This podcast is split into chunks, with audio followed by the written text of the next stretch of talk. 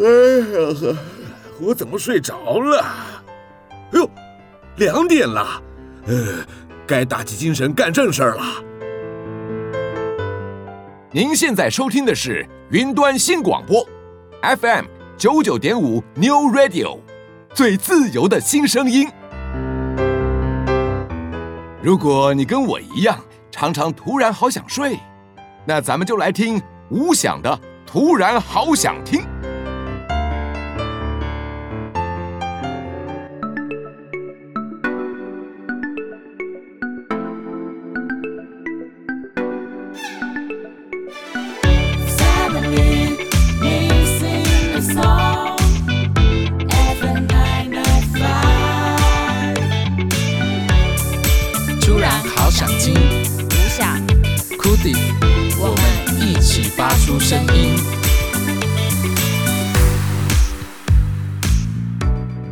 Hello，大家好，这里是 FM 九九点五 New Radio 云端新广播电台。突然好想听，每周日下午两点到三点，与你一起在空中发出声音。我是吴翔，我是 Cody。Cody，你有听过取消文化吗？没有呢，取消文化吗？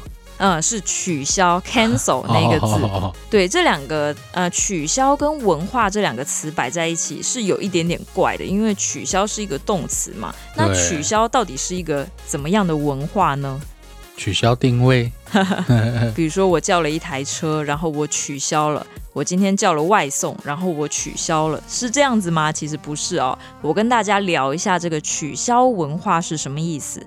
就比如说，今天有一个人，他可能在任何自己的账号，或是社群媒体上面，或者是一些路人访谈上面，他发表了一段言论。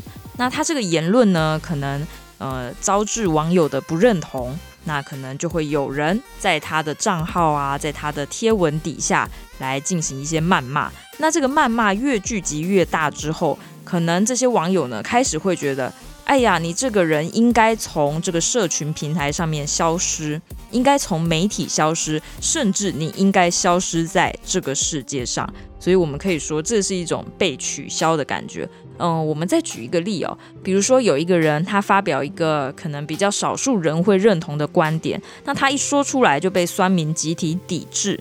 或是比如说，呃，我们知道，嗯、呃，有一些艺人或是歌手，他的私生活被曝光之后，大家就会觉得，哎呀，你身为公众人物，怎么可以做出这些事情？然后就开始讨厌这个艺人或是这个歌手了，那就是觉得他不好，然后就开始说你不应该当艺人，你不应该当歌手，你的这个权利应该被取消。这个也是很常见的取消文化。那其实取消文化它有另外一个呃别称叫做指控文化。嗯，我们就这么举例哦，比如说我们常见的一些女权运动。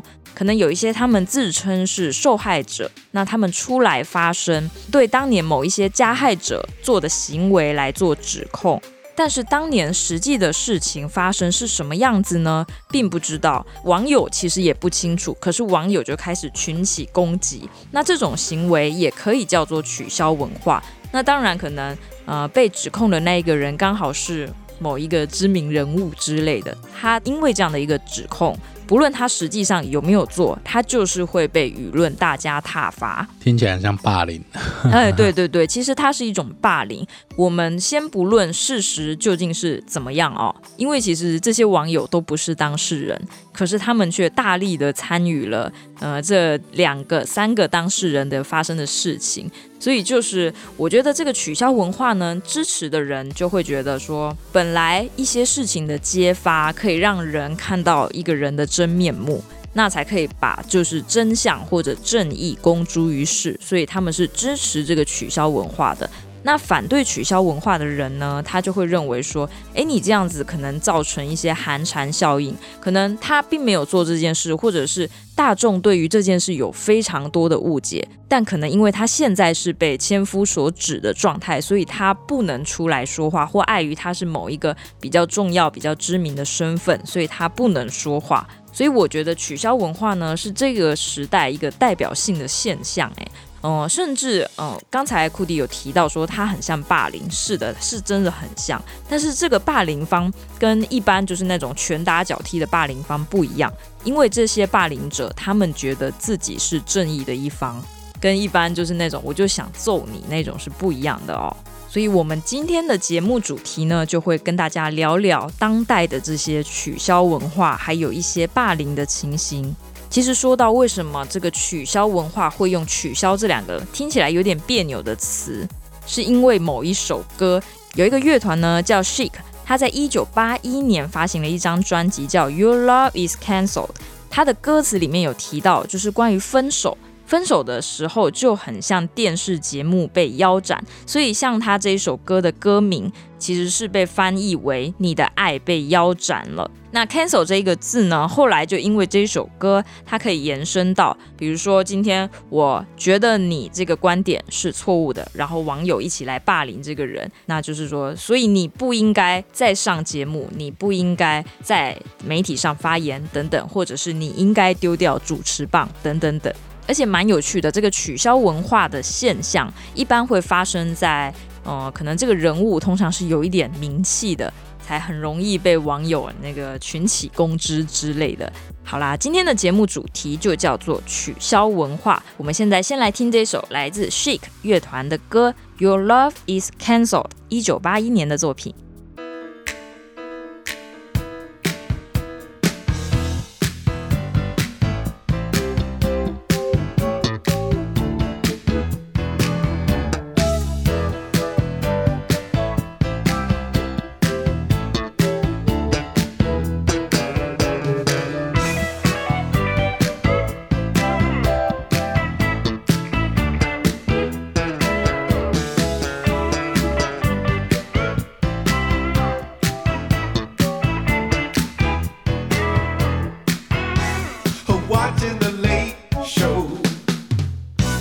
Amém.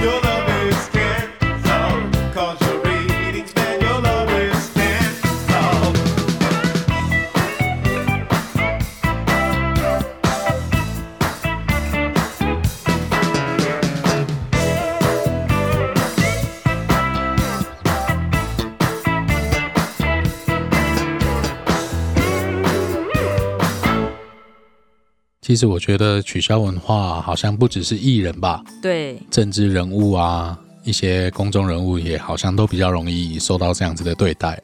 还有像是那种，比如说你是在当老师，因为老师大家就对他有很高的道德标准，所以他可能一不小心发生什么小事情，大家就觉得啊，你不适任，你要下来这样。好像除了老师，应该说军工教、对警察，对对对，这种好像都会树立一个标杆的人。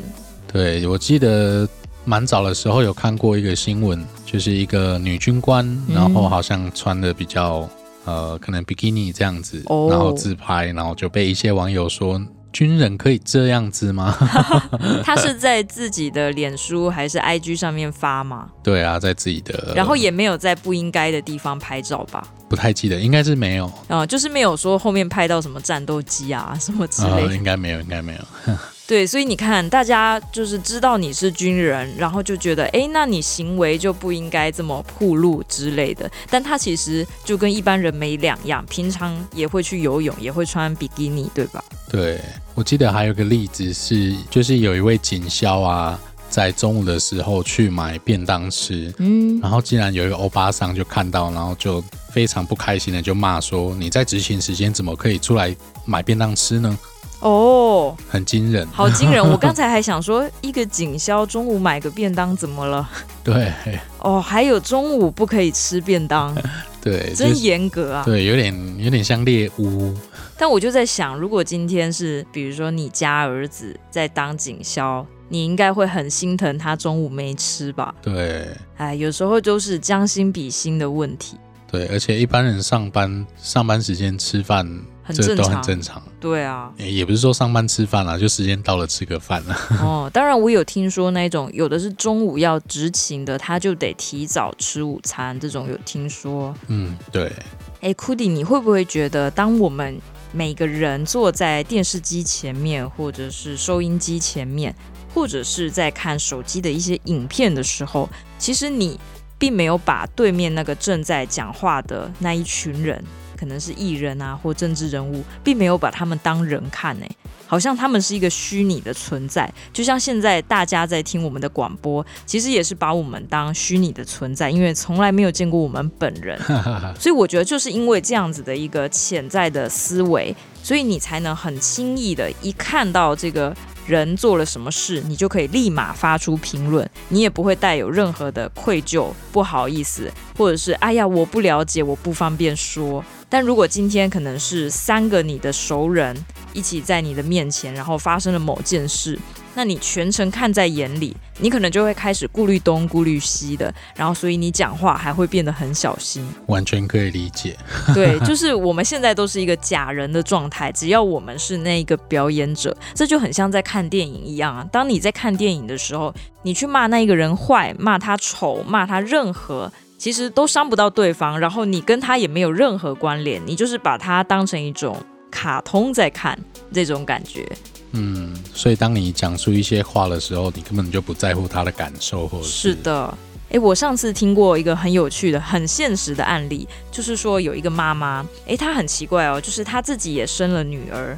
我们都知道女生一定是在乎外表的嘛，可是这个妈妈呢，就很常在女儿的面前，然后可能到处说：“哎呀，这个艺人长得太丑了，她真不应该上舞台。”然后可能就很喜欢看剧，就对着那个剧的某一个女生去批评她长得不好看，批评的太多次了。然后这个女儿呢就受不了，就跟妈妈说：“就是妈妈，他们也是人呢。”就好像忽然间要提醒妈妈一下，就说：“现在你手指的这个对象，他可能没听到你的谩骂，但是你的行为其实影响了你自己。”就是你开始变得爱抱怨，然后其实我们也不看看自己长得怎么样，但是就专门批评人家长得怎么样，对吧？因为你觉得人家是虚拟的，没有关系。对，其实感觉每个人或多或少都有这一种倾向。对啊，这是避免不了的，我们也很容易这样子啊。你看，我们看卡通。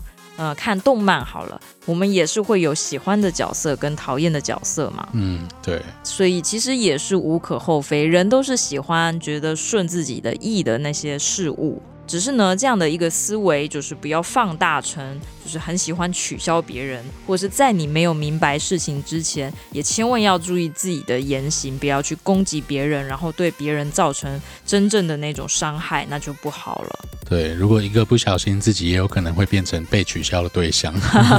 也 是 也是。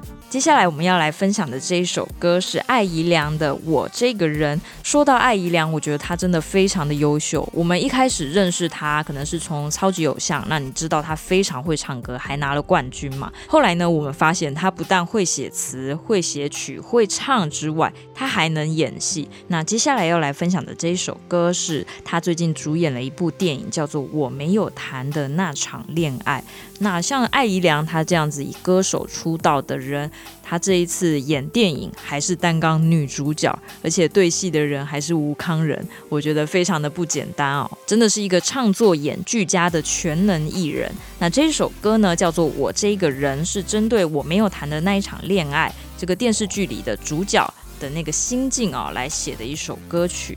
我记得在这部剧里面，艾怡良她演的角色是一个一开始很不近人情，他是一个数据工程师，脾气有一点暴躁，然后大家都讨厌他。但是后来他发现，他这个要求完美这样的一个整个过程，其实他不是在怨怼别人，而是他不断不断的在生自己的气。所以在恋爱的一些矛盾跟过程里面，他开始在反思自己。所以这一首我这个人这首歌呢，其实也是算是这个女主角的一个终于在跟自己的内心有一个比较温柔的对白。好啦，那这首歌是由艾怡良作词作曲，我们现在就来欣赏我这个人。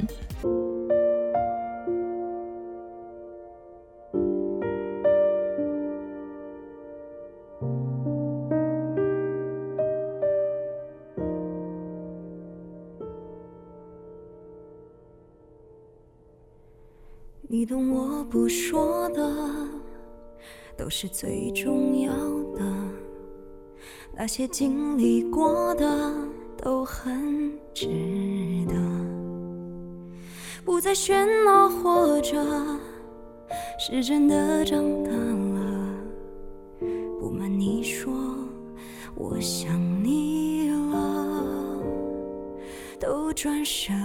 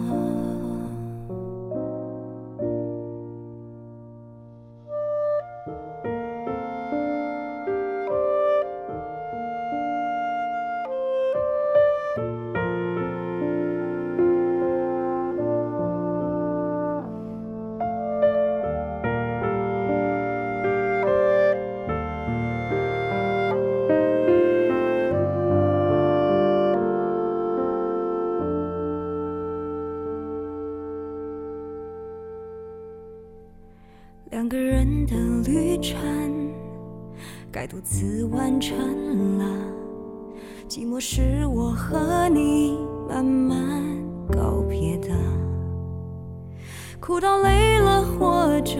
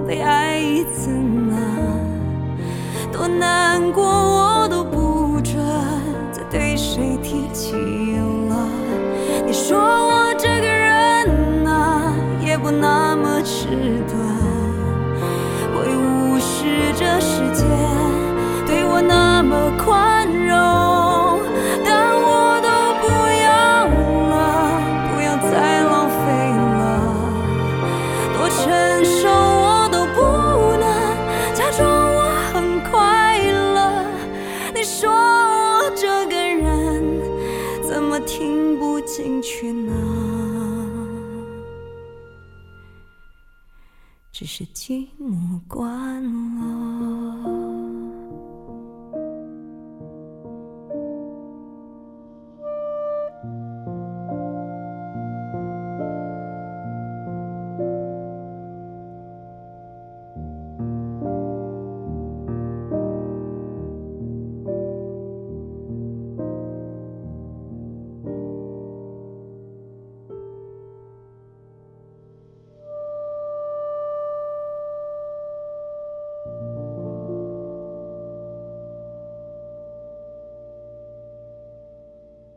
接下来要来分享的这一首歌是来自郑宜农的《人生很难》，收录在二零一八年的一个公式迷你剧《奇迹的女儿》，这是一个单曲哦。一起来欣赏这一首歌《人生很难》。在你的里面，我看见一座高山，它耸立在你的愤怒上。我盼，我盼，我盼，我丢弃所有装载骄傲的行囊。在我的里面，那是否还有希望？或者它已经空空荡荡？你看，你看，你看，你看的用力，把我骨头都看穿。啊，人生很难，越过遗憾的故事，拥抱都变得贪婪。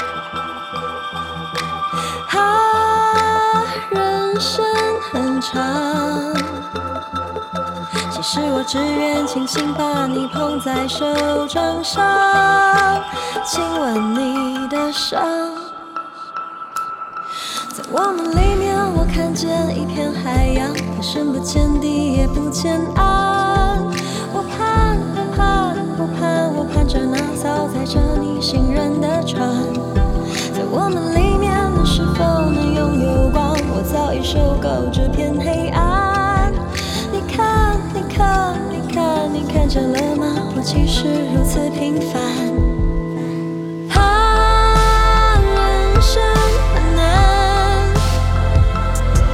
越过遗憾的故事，拥抱都变得贪婪。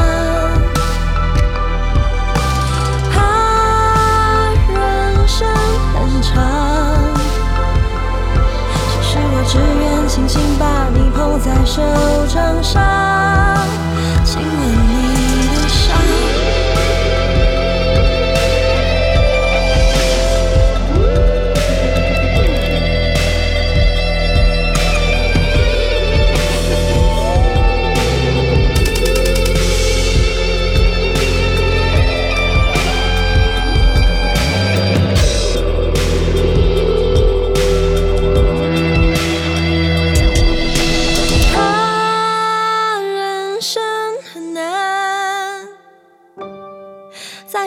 消失之前，还有太多事伤感。啊，人生很长，其实我只愿轻轻看着你无限思量，为你守护平淡。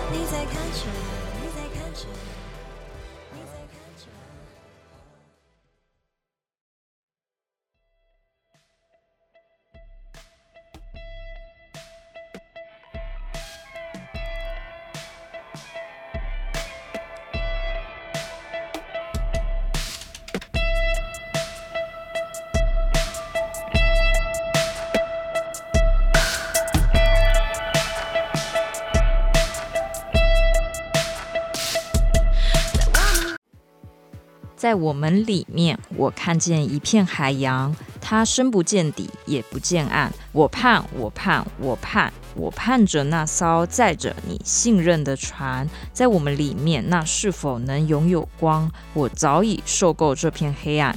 你看，你看，你看见了吗？我其实如此平凡。来自郑宜农的歌曲《人生很难》。今天的主题跟大家聊聊取消文化。那其实我们可以延伸到一个比较直观的词，就是关于霸凌。这边跟大家分享一个故事哦，在二零一二年的加拿大发生了一件非常轰动的霸凌事件。这个女主角呢叫 Amanda 阿曼达。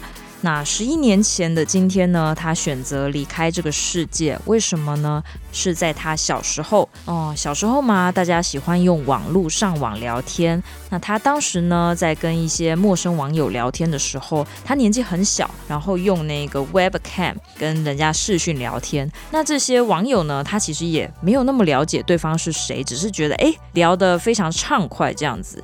那他这个聊天的过程，呃，对方就要求他说：“你要不要试着脱衣服，然后开视讯？”那当时他年纪很小，没有想那么多，他就照着做了。那没想到他照着做之后，他这段影片就被网友保留下来了。但他当时不知道，直到隔年的某一天，他收到一个讯息，告诉他说：“如果你不继续拍这些裸露的照片或者是影片，我就要把你的这些影片散播到网络上。”哇，那他当时听到，他觉得很害怕，但他也没有什么在意，觉得应该是不会真的这么做吧。没想到对方那个莫名其妙的网友，他就真的这么做了，而且当时对方的威胁哦非常恶劣，说要把你脸书上所有的好友都私讯一遍，然后传的内容呢，就是你裸露的那些视频影像。这个恶劣的网友呢，他真的这样做了。那么一瞬间，这个 Amanda 她的小学同学、国中同学都收到了这样的一个讯息。那当然，这些小朋友的冲击也很大。那当然就是开始就不理这个 Amanda 了。所以 Amanda 瞬间就失去了所有的朋友，她开始只能一个人吃午餐。一个人独来独往的行动，大家都觉得这个女生肯定有什么问题。那是说，为什么这个网友会到对她这么了解呢？其实就在大家，嗯、可能在网络上敞开心扉的聊天，这个女孩，这个 Amanda 呢，她也没有什么顾忌哦，她也是把家庭上的心事啊，或者朋友之间的心事啊，全部都告诉了这个网友，所以这个网友对她简直是了若指掌。所以他去了哪里，他的行踪什么，他都能够掌握得到，他的朋友圈等等的。哇，那这件事情非常恐怖，对他的心理造成非常大的阴影。他不但失去了朋友，而且，呃，就是他裸露的那个影像还会被公开在网络上，就有人会非常的恶意，甚至还把他裸露的影像拿来放成大头贴之类的，就很喜欢就是这样子的恶作剧哦。那最后，他在不断不断的搬家、转学，然后经历了一些酗酒，他甚至也想透过吸毒来让自己试图忘却这一段非常非常痛苦，而且他还正在发生的霸凌事件。那最后呢，大家是怎么知道这件事情的？是因为他真的受不了，在二零一二年的时候，他发了一个没有声音的影片。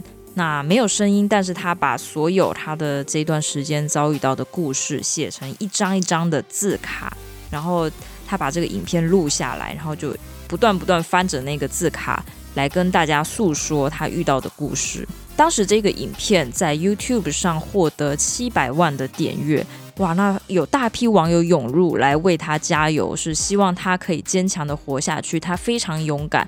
他在这个影片里面也说出自己的真名，把这个故事告诉给大家，希望不要再有下一个受害者。但其实这段经历对他本人的伤害已经是无法弥补，最后他还是在二零一二年的年尾还是离开了这个世界哦。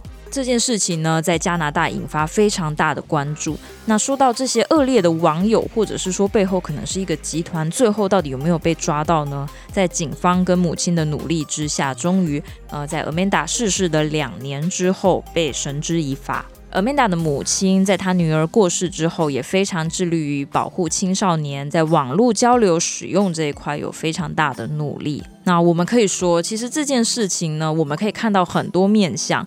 那个最恶劣的当然是逼他就是拍裸照或者是拍裸露的影片的这些莫名其妙的网友哦。那另外一批人呢，像是他的同学们好了，他在他的影片有披露到说，在他决定想要自杀的时候，因为是自杀未遂，刚开始啊，就有同学还传了一个纸条给他，告诉他说，你应该试多一点的方法。换不一样的牌子，因为他是意思是说，就是你换了一些漂白水的牌子试试看。哇，那这个话语里面都是满满的恶意啊、哦，意思是说你没有死成功，所以你多试试吧，这样子好像对他呢是非常的讨厌。在他不断不断转学的过程，遇到的同学也都是这么对他的，所以我觉得这真的是在伤口之上再叠加的一个霸凌。但是，像我在看了这个故事之后，我自己就反思，因为在我呃国高中时期，我也有亲眼见过霸凌的那种经历。我不是被霸凌的那个，我也不是霸凌者，但我是旁观者。我记得在那时候，就是心智年龄都不够成熟的那个当下，其实我看到霸凌的现场，哦、我可能有点害怕，但我觉得更多的情绪是复杂的。因为可能那一个同学过往在班上已经有很多可能是呃累积的不满啊，还有跟同学之间的冲突啊，然后种种的一些细节原因导致他被霸凌。所以其实嗯、我觉得在幼小的心灵在看到那个霸凌现场，心里是五味杂陈。然后最后因为你很复杂，所以你选择没有动作，你就是。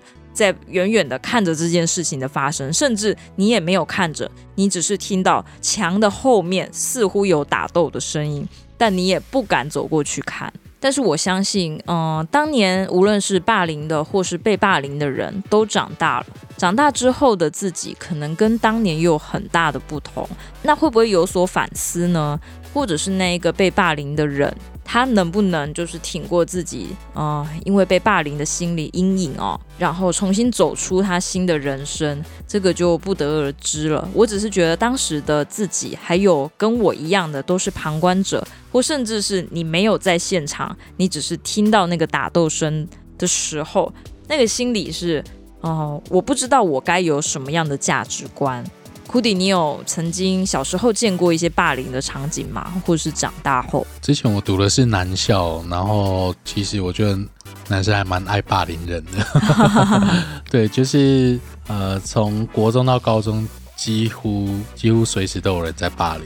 每个班上，哦，几乎都会有一两件事，或者是很经常发生，都有。对，而且那个现场看起来就有点像是那个小孩子在欺负狗的那一种感觉。嗯，我也是这么觉得，很像。有的可能会拿水桶泼水啊。然后上前给人家扯一巴掌、扯头发，希望那个被霸凌了以后当那个霸凌者的上司之类的，逆袭这样子，像小说一样。但其实某个程度上，我也会替那些施暴者在想，我在想他们为什么会在年纪这么小的时候，就是对一个跟自己也不熟的同学去这样子施暴呢？那是不是也是一层一层的家庭的一些因素导致的？我也不确定。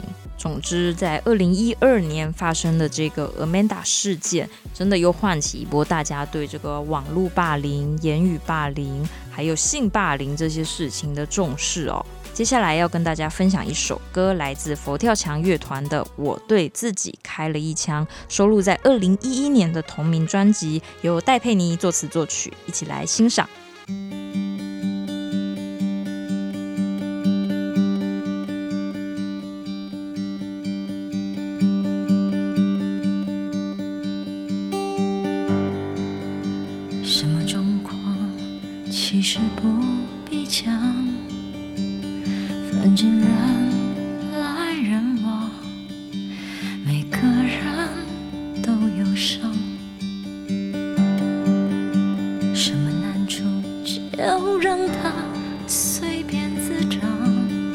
反正是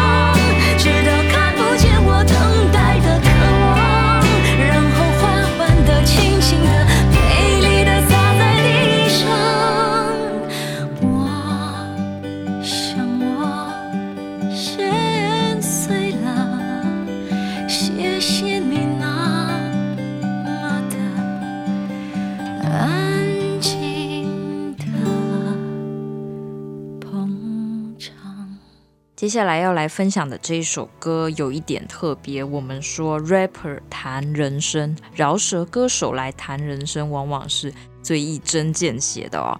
嗯，可能有一些我知道，有一些年纪比较大，或者是比较听不惯那种呃念词说唱。或是饶舌这一类音乐作品的人，可能都会主张说啊，因为听起来像念经，太快了，听不懂在干嘛。那我觉得接下来这一首歌会打破你这样子的印象。这首歌是来自小人的《凶手不止一个》。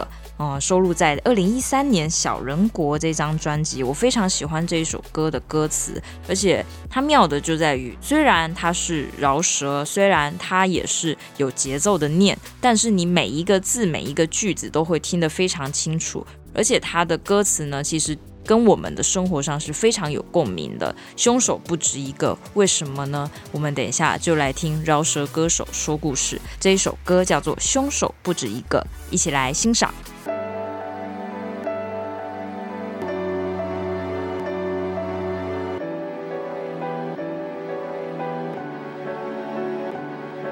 有个高中生从大楼跳下，伤重不治。有个父亲看着新闻，指责这个高中生的不是，然后他对他儿子说：“自杀是不孝的，赶快去念书，还要靠你养的。”有个校长得知校内有个学生寻死，马上联络电视台，请求不要公开学校的名字。有个网友看到这则新闻，马上 po，谴责少年逃避现实的留言马上多。有个路人曾看到被殴打的死者，死者看着路人，路人只是看着死者。有群记者对死者的双亲穷追不舍，问说儿子死了会不会觉得不舍？而有个官员则是把这件事当消遣，因为可以转移他那绯闻的焦点。刑警在现场发现死者虐猫的照片，上面写着你要以死来作为道歉。凶手不止一个，死者不止一个，被害的加害者，加害的被害者，人们何时开始如此彼此对待着？受伤的人不止一个，伤害的人不止一个，有些伤看不见的，人如此彼此。对待着生前被霸凌的新闻登上版面，有个妈妈觉得无聊就把报纸翻面，她小孩吵着要走，她叫他不要插嘴，然后牵着小孩的手在超商里插队。有个少年看着自己的前辈用马桶冲走，旁边的同学围着他喊着凶手，他回到家里发现脸书被人灌爆，有个留言写着干你杀人犯操，他爸问他为何要逼同学走上绝路，他说他只是看不惯人欺负动物，他爸说算了，重点是把大学。考到那天夜里，他看着手腕，拿起了小刀。有群女孩笑着讨论那割腕的少年，有一个说死了也好，长得很讨厌。有名刑警听着他们对话打了冷战，他在想这些人是没杀人的杀人犯。凶手不止一个，死者不止一个，被害的加害者，加害的被害者，人们何时开始如此彼此对待着？受伤的人不止一个。伤害的人不止一个，有些伤看不见的，人如此彼此。刑警前往礼堂，但步伐很勉强。他说要针对校园暴力做一场演讲。身旁经过的学生，他们笑容洋溢。他不确定那是否只是种防御。他想起自己的女儿也正值这岁数，而有些热情在这个年纪就结束。他自认和女儿相处得很好，没太多争吵，但也会担心对他其实所知甚少。有个老师边抱怨学生，边带着他到会客室。他感觉到自己的耐心正在被测试。老师模仿起侦探说。犯人只有一个，刑警心想：错，犯人不止一个。有些指纹没留下，那致命伤没多大，而死者不说话，案件布幕已落下。凶手不止一个，死者不止一个，被害的加害者，加害的被害者，人们何时开始如此彼此对待着？受伤的人不止一个。伤害的人不止一个，有些伤看不见的，人如此彼此对待着。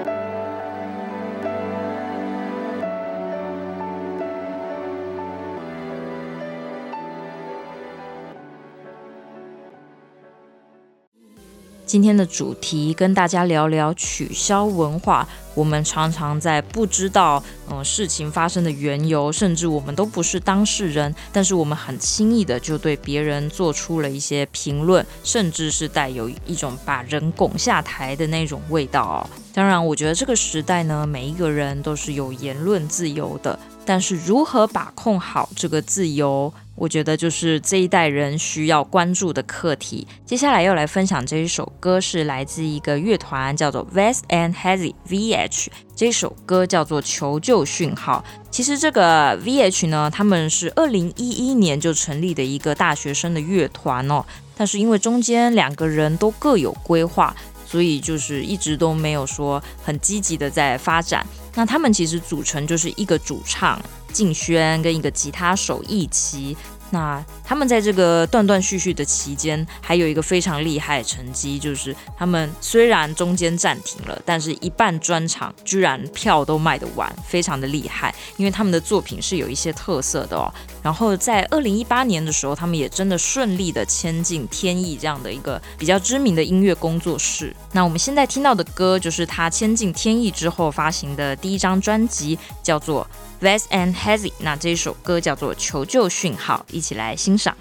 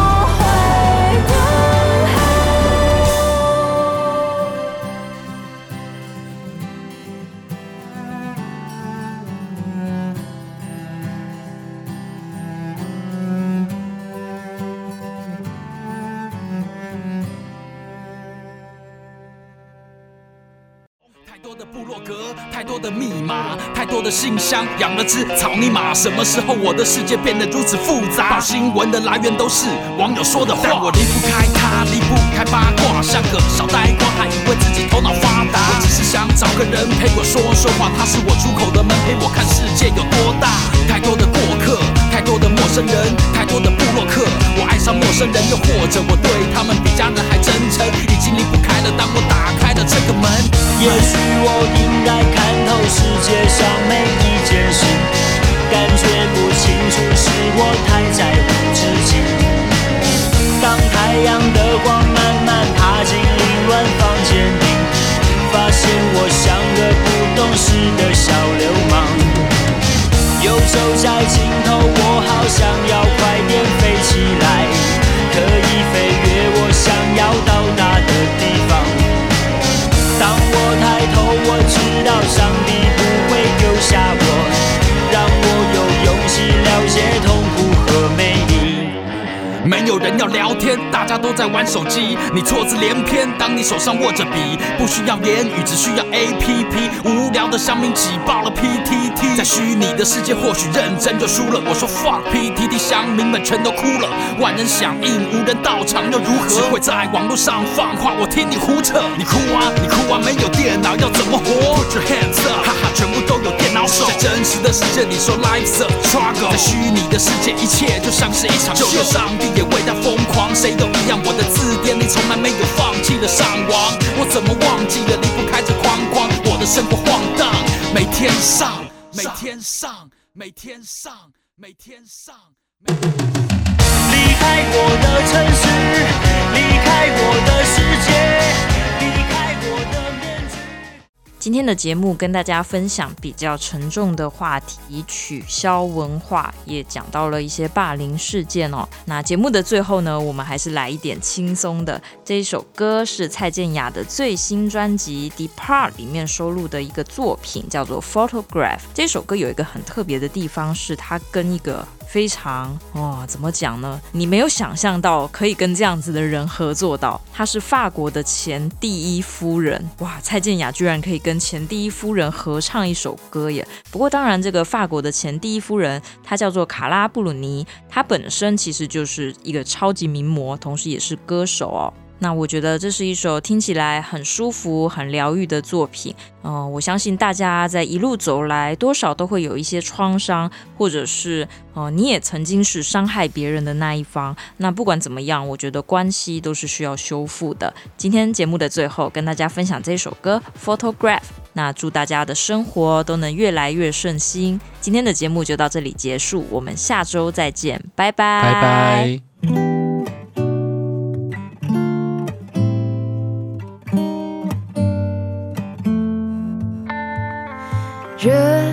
夹着信仰似乎变了模样，